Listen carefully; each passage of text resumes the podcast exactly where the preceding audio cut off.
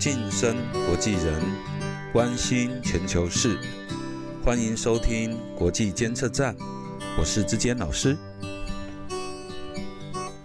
各位亲爱的朋友，大家好，欢迎再次收听国际监测站，我是志坚老师。今天我们延续上次的主题，继续邀请我们的小玉学姐到节目中来，与我们一起讨论她所要提问的问题。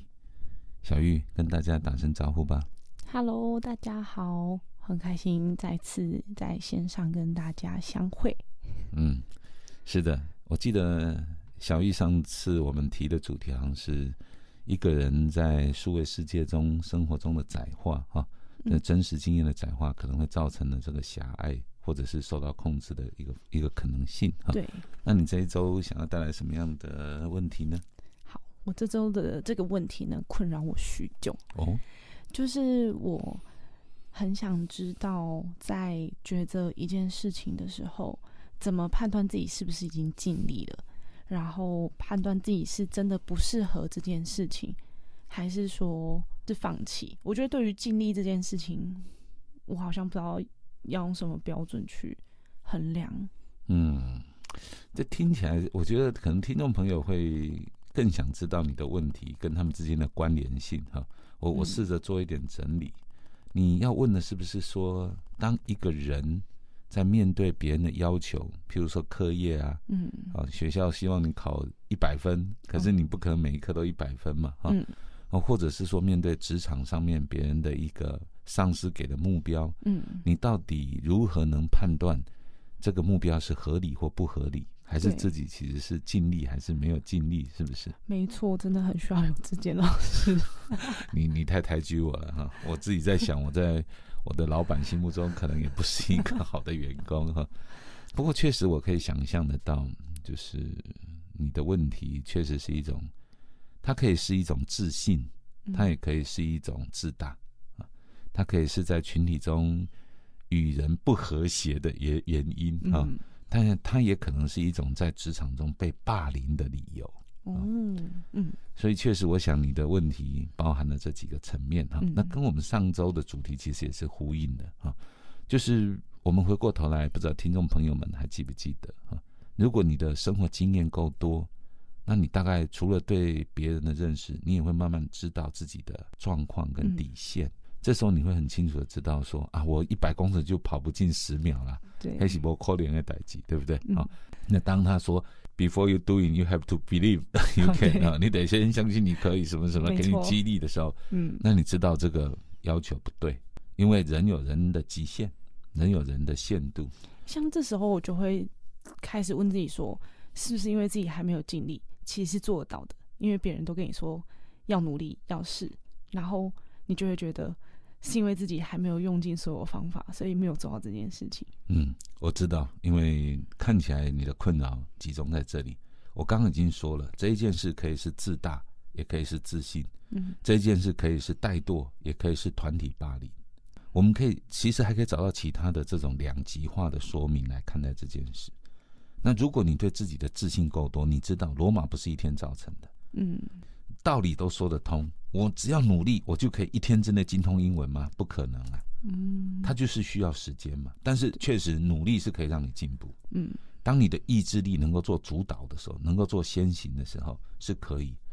日本在明治维新时代啊，在决定要对西方开放学习之前，有很长一段时间，他们陷入讨论。其实白话运动也一样，就是我们到底要不要放弃这样的标准？以前白话文运动要放弃的是科举制度，嗯啊嗯，它不是只有白话文而已，它其实它是整个文人、读书人当时最重要一件事，就是要科举考试，所以他拼命的就是学那些东西。嗯所以白话文运动某种程度在革知识分子的命。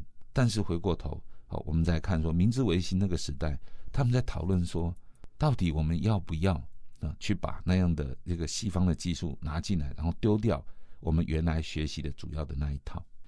那像这样的一个反省里面，你会看到当时会有一种传统派跟这种维新派的对两者之间的纷争啊。那同样啊，他会说，只要你愿意，你就可以。这话对不对呢？听起来没错啊，嗯，听起来没错。听起来没有错啊。但是回过头来，你真的可能在一天之内学会一个语言吗？我想这些也超乎了一种常规的极限。嗯所以这件事情跟上周能够关联的地方，第一个还是对自己的认识，在职场上，在困难中，在学习生涯中，对我们都需要锻炼自己，意志力也好，或者是付诸行动的能力也好。但是回过头来，这当这件事情有个极限，嗯，人就只有二十四小时，人是肉做的，他不能像机器一样。有一次我记得帮忙搬砖头吧，那我那个那个机构是我很很认同的，就很想帮忙的，所以我结果我搬了一天之后，隔天全身这个肌肉酸痛到我几乎没有身体都不是自己的。对对对，几乎都没有办法动。我知道哦，身体就是这样。嗯，那心理的层面是这样，你可以奋发一段时间，可是它有个极限，嗯过了那个极限是受不了的。嗯，所以为什么人需要去睡觉，人需要休息，人需要做不同的事件来调和，为了走更远的路。但是如果从团体霸凌的角度，这件事通常不会只有一个人说。聪明的团体霸凌，就是它会变成团体的一种信念。那大家都可以啊，为什么你不行？嗯大家都加班呢、日本就发生这样的事啊，就这个新人每天都要加班到三更半夜，那个前辈没有走，主管没有走，哦，你就不不能走。他可能已经没有工作效率了，他可能已经没有意义了。我记得有一次我也有这样的经验哈，在暑假的时候，因为某个行政兼职的关系，所以就要求我每个礼拜要在办公室待两天，可是也不知道待那两天干嘛，就没有人去讨论这个目的在底在哪里。嗯，就是变成一种形式。对，可是好像前面都这样，那、你就要嗯跟着这样。对，啊，到底有什么意义？不知道，也没有人讨论，也没有人去管。那这个就会回过头来说，这就是变成是一种无意义的事情。所以这也透露了第一个评量的标准，嗯就是哎，我们有一个共同的指标也好，我们有一个团体的目的也好，我们有一些工作团队的精神也好，它都有合理性的一面，嗯但是它可能也蕴含着不合理的一面。那你要怎么找出那个合理跟不合理的标准跟界限呢？我想这是你第一个要发问的问题。嗯，没错。在这里面有一些可以自问的部分啊，这个目标是不是你认同的？是不是你有一个所谓的 commitment 啊？就是是不是你真的认同说，哎，这个目标是我要的？嗯譬如说每一科都要考一百分，你要进台大，这件事情是不是真的那么重要？是不是真的那么绝对跟必要？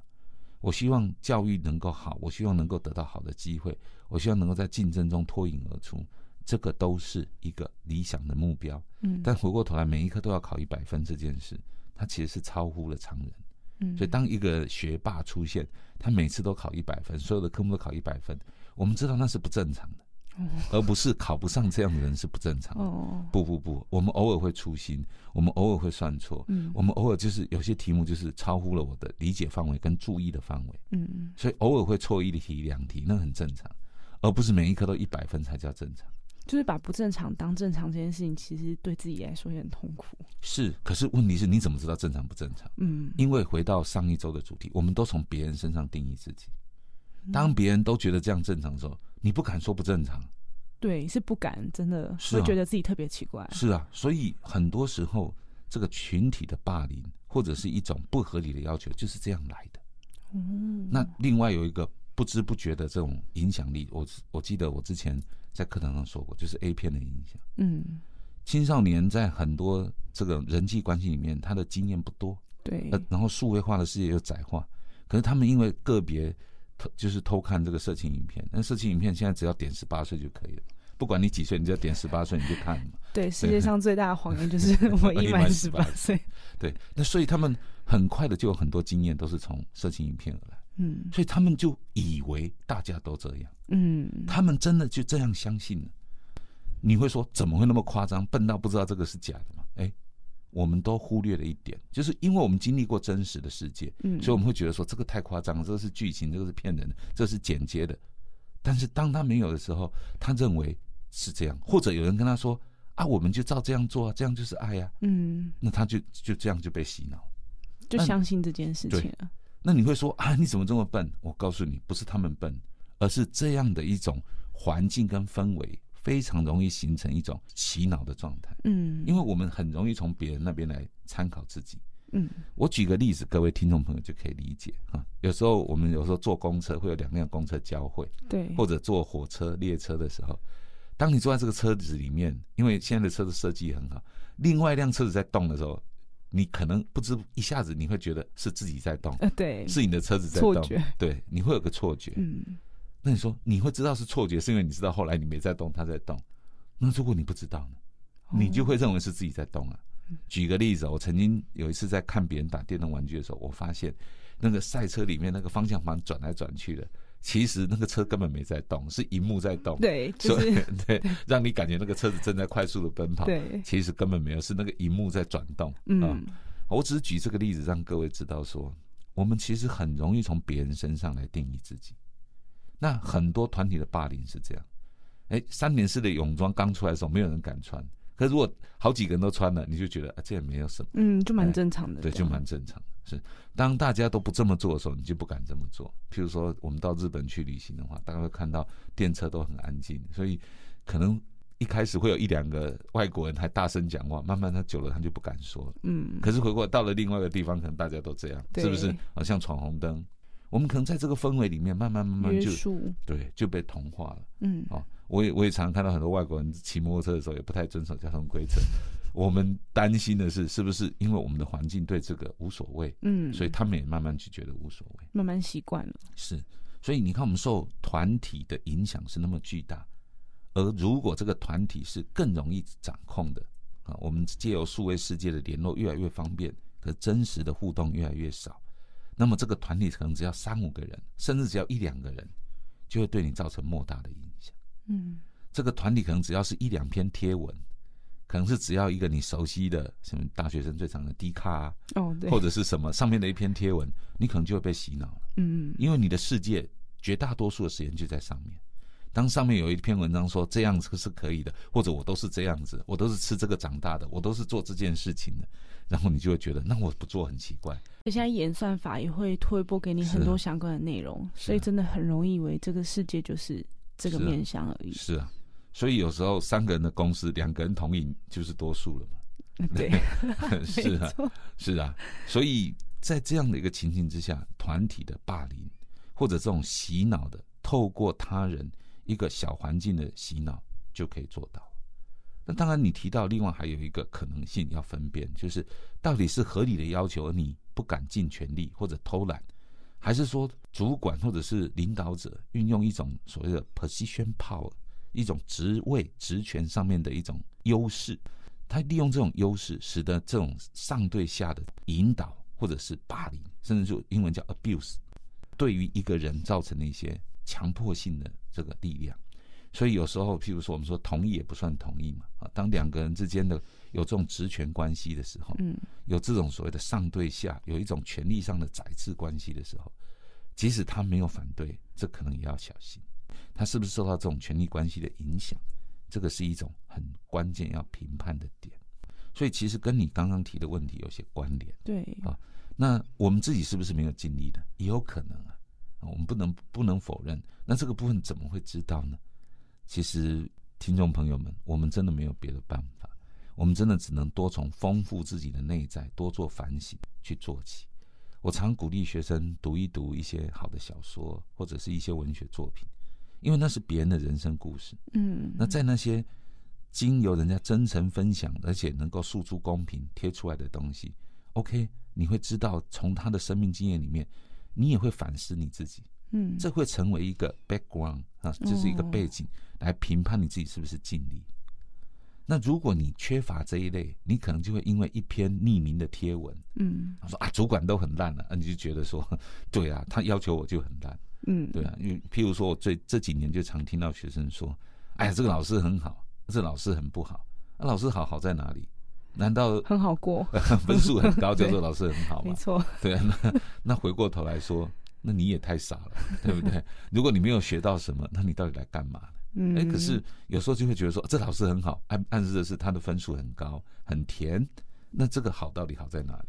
我们其实也没有想过，其实他是给你怠惰的理由，然后就说嗯你会觉得很好，那其实就是自己不尽力嘛。嗯，对不对？好，我觉得有时候很容易在同温层里面找到温暖，然后在很温暖的时候，很难去问自己说，我的做这件事的目的或者是目标是什么？嗯，对，我我想在这边可以看到两面性，就是说网络世界很容易建构一个同温层的世界，因为太多了，我们很轻易可以连接到一种同温层，然后就相互取暖、相互支持、相互肯定，两个人就可以了嘛。你有没有写作业？没有，没有，嗯，我也没写啊，那就没关系了。这样，我这也没有读书，对，好像这样看起来啊，你考试很混，我也很混，嗯好像这样都没有关系，因为你是这样嘛。嗯，可你只是五十个里面的一个，那他不管，因为我跟你是同一个同一个在在这个地方，所以我们很容易建构一个同温层，那就给自己带多或者是理由。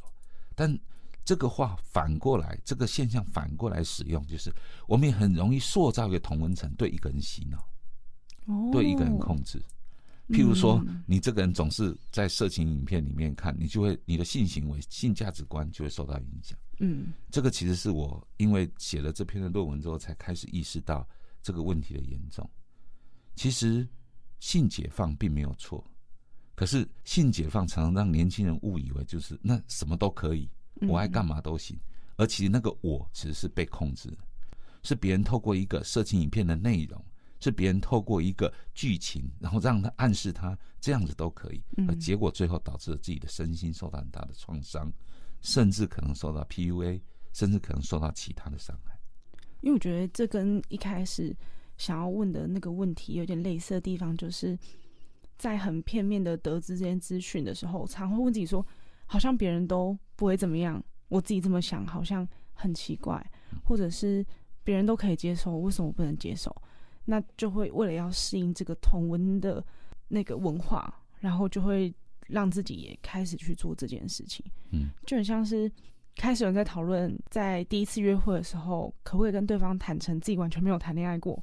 因为现在的时代里面，没有谈恋爱好像就很丢脸。很丢脸，很弱。然后你是没有发生过性行为的，也很弱。如果你跟别人讲你没有发生过，你就会呃没办法保护好自己等等之类的。所以这里面常就有很多很偏颇的价值观，甚至是团体洗脑，甚至是一种团体的霸凌，而你不自知，因为它可以很轻易的控制，创造一个同温层。网络世界更容易这种现象。我们看到新闻媒体，以前叫新闻媒体，现在根本不是啊，一个人然后放个谣言，然后很快被大家引用，然后大家就以为事情是这样，嗯，其实根本不是啊，因为一开始的那个根本就不是这样子。对，你更夸张的，像美国在打伊拉克战争的时候，后来发现就是因为有一个人讲了一个小道消息，而且完全未经证实，然后一个国家就发动战争，呃这是多么可怕的小道消息！可是当大家都被洗脑了，大家一窝蜂就做这种事。对我而言，国家做的事情，他迟早要负责，因为他避无可避。可是这种同温层的洗脑，对一个人的价值观，或者甚至对一群人的价值观跟行为产生控制，这其实是让我非常触目心惊的事情。嗯而在一个数位时代，这是更容易发生的。除了演算法，除了可以轻易一个人操纵很多账号，其实他还有很多的方式可以去做到这件事情，而且对当事人造成很大的身心的创伤。而甚至他知道的时候，知道自己受伤了，他还不知道为什么，他甚至还责怪自己。这是我觉得我们在节目里面要特别提醒听众朋友们。嗯不要因为对自己没有信心，不要总是先从怀疑自己开始，应该先厘清事实，同时增加自己的生命经验。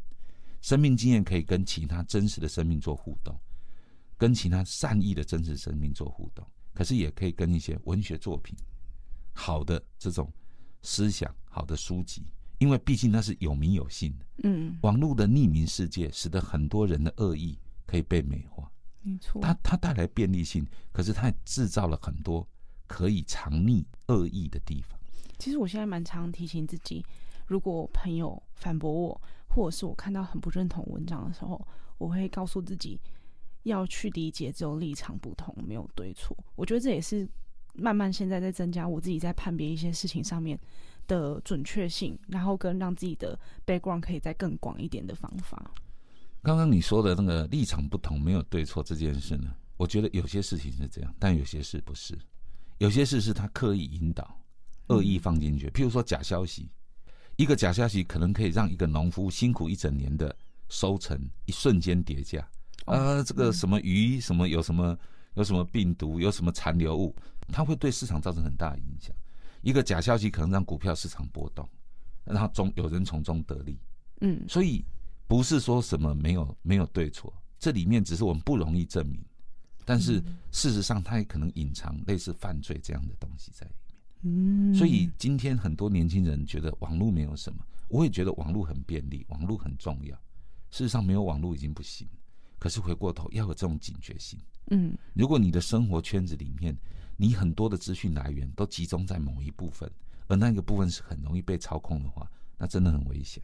嗯，小一点的例子，我们看到有些学生，然后去竞选什么 竞选宣言里面写了一大堆话语啊，他觉得这些话语可能是他平常的用语，在他的生活，我猜啦，在他的生活圈里面，可能这些这些话也没有什么大不了。可当他把他白纸黑字贴到校园中，他才会发现，原来有那么多人受到侵犯，有那么多人的感受跟尊严受到了伤害。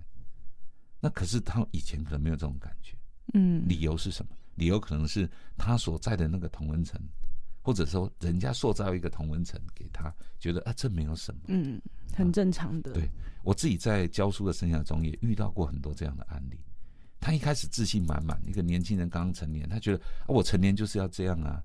其实他真的忘记了他的这一个要这样就是可以这样，其实背后是一个被塑造的同温层给他这样的概念。事实上，他可能只是一两篇贴文。一两个聊天室里面的留言，他连谁留的都不知道，可他的价值观就受到这样的影响，而他不自知，他觉得那就是他的真实的世界。嗯，可是事实上，那个真实的世界是非常狭窄，非常容易受到控制。各位听众朋友们，坦白说，我在讲这一块的时候，会觉得说，我们在怎么描述不容易把真实的经验说出来，可是我们确实看到有不少年轻人，他们在。网络世界在成长的过程中，因为太多资讯源自于这样，不知道是谁的留言，不知道是善意还是恶意，不知道是不是有其他的引导的这样的留言，以至于他们的生活产生或者抉择产生很大的偏差，以至于让自己陷入了很大的困境跟伤害之中。另外一个危险是，家长会把门锁起来，防止恶人进来。嗯，可是网络是锁不住的。他可以在房间里面透过一条网路线，恶意就可以侵入。没错。而现在网络世界的规范真的太少，嗯，甚至我觉得有能力的人都很少出来管闲事。以前有些黑道啊，他会说：“哎，道义有道哈，我们这个黑道要有自己的伦理，对不对？要拜关公，嗯，哦，不能够随便欺负别人，因为他们有一些信念。”对。所以有有些黑道的店里面，就看起来好像还蛮有美感的，至少他们讲究什么义气，然后什么兄弟之间如何怎么样。但在网络世界里面，我就看很少看到这样的一个一个说法哈，就是要看到一些大人在欺负小孩，有权力的、有 power 的人在欺负一些没有权力的弱势的人的时候，好像没有人伸出援手。嗯，我觉得这其实也是一个 可能是数位世界里面新兴的问题。我们真的应该多想想，至少先从自己想起啊。我们自己的价值观言行里面，是不是不知不觉受到一个别人塑造的同文层？他可能基于商业的目的，他可能基于其他的用意，他可能是对于人的贬低，他可能是把你当成工具，为了满足他的经济利益，甚至其他的个人的欲望，然后就把一个人的行为跟价值观扭曲来符合他。嗯。这样的想法呢，希望能够在事前提醒我们的年轻人，能够做一些防范，否则的话，一失足成千古恨真的是蛮可怕。对，我觉得在过程中真的要知道自己是很独一无二的，然后人生下来就每个人的目标目的都不同。那如果真的发现一个很大的跟周遭有很大的起点的时候，我觉得不妨可以去。跟其他人聊聊，跟不是自己周遭的人聊一聊，我觉得可以得到一些不一样的观点，或是不一样的视角。我非常认同，但是今天困难就在于他们找不到，他们走不出那个数位的世界，他们的聊聊的人几乎就是同样的人，把你的生活当中能接触到的人控制在那一个聊天室，控制在那一个小小的数位世界里面，这个是我觉得今天有很多社会问题产生的一个主要的因素。所以，其实我们也真的奉劝听众朋友们，啊，要多跟真实的世界做沟通、做连接，然后真的让自己有一些值得信任的人，那这些信任的人不是在网络，不是匿名，或者不是只是那个，你要经过长时间的观察、真实的互动，一个人是不是真心的尊重你，还是只是把你当成玩具，把你当成是一个 满足他欲望的一个工具？我相信你的心终究会告诉你，怕的是你被洗脑了，你不敢让自己知道真相。其实我觉得真实世界的互动里面是会有成本的。我去见你一面，我是需要用我的时间，然后我全身心都就是呃专心在我们的相处之中。